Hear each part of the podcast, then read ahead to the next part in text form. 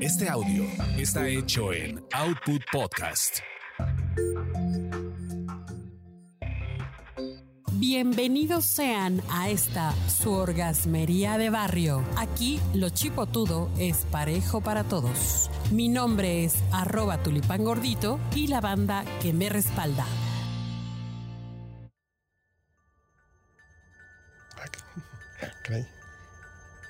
¡Ah, canijo! Campanitas, campanitas que se sienten cada vez que sintonizan eh, por el medio que ustedes prefieran, por el aparato que ustedes eh, mejor eh, se acomoden, la orgasmería de barrio, porque la orgasmería está aquí para ustedes, al servicio de la comunidad. Y hoy me acompañan dos amigos muy especiales que me van a ayudar a desentramar un misterio el misterio sin resolver, el misterio de ¿existen las personas hermafroditas? ¿Acaso Lady Gaga efectivamente es hermafrodita? Pues eso dijo ella, ¿no? Y con ustedes está mi querida amiga Maranta. ¿Cómo te va? Hola, muy bien, gracias. Bienvenida, Maranta. Y también está el productor de, de, de aquí de este hinche podcast porque necesitamos una voz de autoridad que nos instruya. ¿Qué autoridad? Yo, yo soy Tacubaya, soy un humilde, soy el más humilde de tus amigos. Oigan, pero sí, a ver, cuando yo leí un artículo acerca del hermafroditismo, dije, ah, chihuahuas, ¿qué es esto? Primero es un término en desuso, ¿no, Amaranta?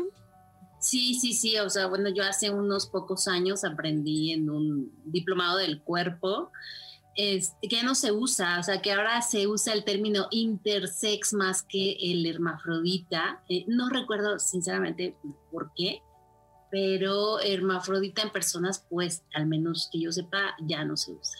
Pues sí, y tienes toda la razón.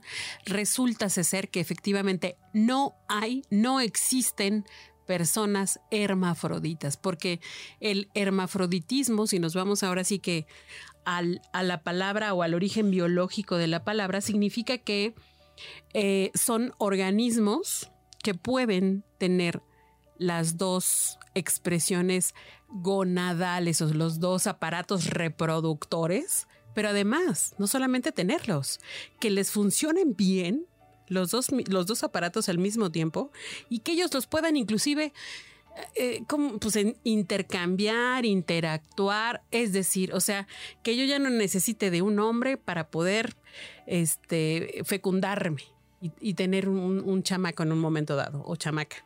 ¿Cómo ves? Yo creo el punto aquí es la definición del libro, que esa es la definición, es la así poder, um, poder cambiarlo a necesidad. A necesidad o a placer. O a, placer también. También. Ah, los caballitos de mar sí son bien puercos. no, no. Eh, hablamos antes de unas, este, unas ranas, unas ranas bien cochinotas que, se, se, voltean. Que cambian de equipo. Exacto. Que un día son del PRI y del otro día son de Moreno. Así. Así de puercas. Exacto. Esos sí son, esos son hermafroditos sí para Pero el, el, el, punto aquí es entonces la definición, pero si hay personas que tienen los dos sexos. Seres humanos que tienen las dos manifestaciones. No. ¿Tampoco? No hay. O sea, así como tal, que tengan las dos, no existe. Lo que hay son, a lo mejor, una carga hormonal más tendiente a lo femenino o una, y una, una serie de expresiones corporales tendientes a lo, a lo femenino con algunas reminiscencias o por ahí rastros de expresiones corporales de lo, de lo masculino o al revés pero no así definitivo, así tal cual, que tenga pene, vagina, no, no. Ah, caray, bienvenidos sean otra vez. Ya te escuchaste tú solita. No, pero el punto entonces es que no hay. No, no existe. Es que yo tengo unas amigas lesbianas que tienen más próstata que yo, ¿no? Ah, bueno, esa es otra cosa. Ah, no, no. Algunos también tienen más huevos, ¿no? no, sí conozco muchas mujeres que tienen sí, muchísimos no, fíjate que inclusive eh, se hablaba de que ya personas que son intersexuales, lo que decía Maranta, porque tienen una carga hormonal más tendiente hacia, hacia uno de los lados, ¿no? Hacia uno de los sexos. Pero también hay modificaciones en su ADN y eso en sus cromosomas.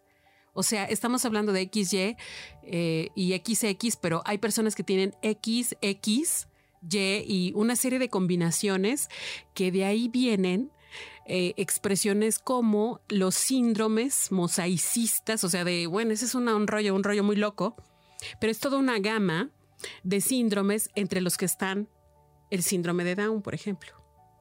y otros tantos, y otros, y otros, y otros tantos. Es muy interesante, pero fíjate cómo nos hemos ido con, pues ahora sí que con la finta de que efectivamente las personas intersex son hermafroditas cuando en realidad no necesariamente es así. Y además puede haber una persona que por su orientación tampoco se defina como ni femenino ni masculino. ¿No? no binaria. No binaria, exacto. Hay una eh, manifestación ahora o posibilidad, pues, que te permite eso, ¿no? Decir, no, pues sabes que yo hoy quiero ser, hoy quiero manifestarme mujer hoy quiero manifestarme andrógino, o sea, que no parezca ni uno ni otro. Está padre, está chingón, la neta. La neta está padre, ¿no? Bueno, pues gracias por este tema. sé que les motivó tanto, los dejo pensando. No sé si quieran decir algo más. Estaría chingón poder cambiar de sexo si tú quisieras. No, no. Fíjate que una vez platicando también del, del, tema, un poco del tema con alguien, con un chico ahí en Oaxaca, él nos explicaba que también hay árboles y plantas que tienen hasta ocho sexos. Ay, no manches. No, me, no te puedo decir más porque tuve que treparme al camión de regreso, pero me quedé con eso. Ya después me investigué, pero me quedé así como, wow, qué, Ah, cabrón, ocho sexos, o sea, pues, no sé, se me ocurre más bien como un tema de sentido, no sé ni cómo, cómo podría expresarlo. Muy bien, habría que investigarlo, ¿no? Después, después traemos este tema más profundo. Gracias.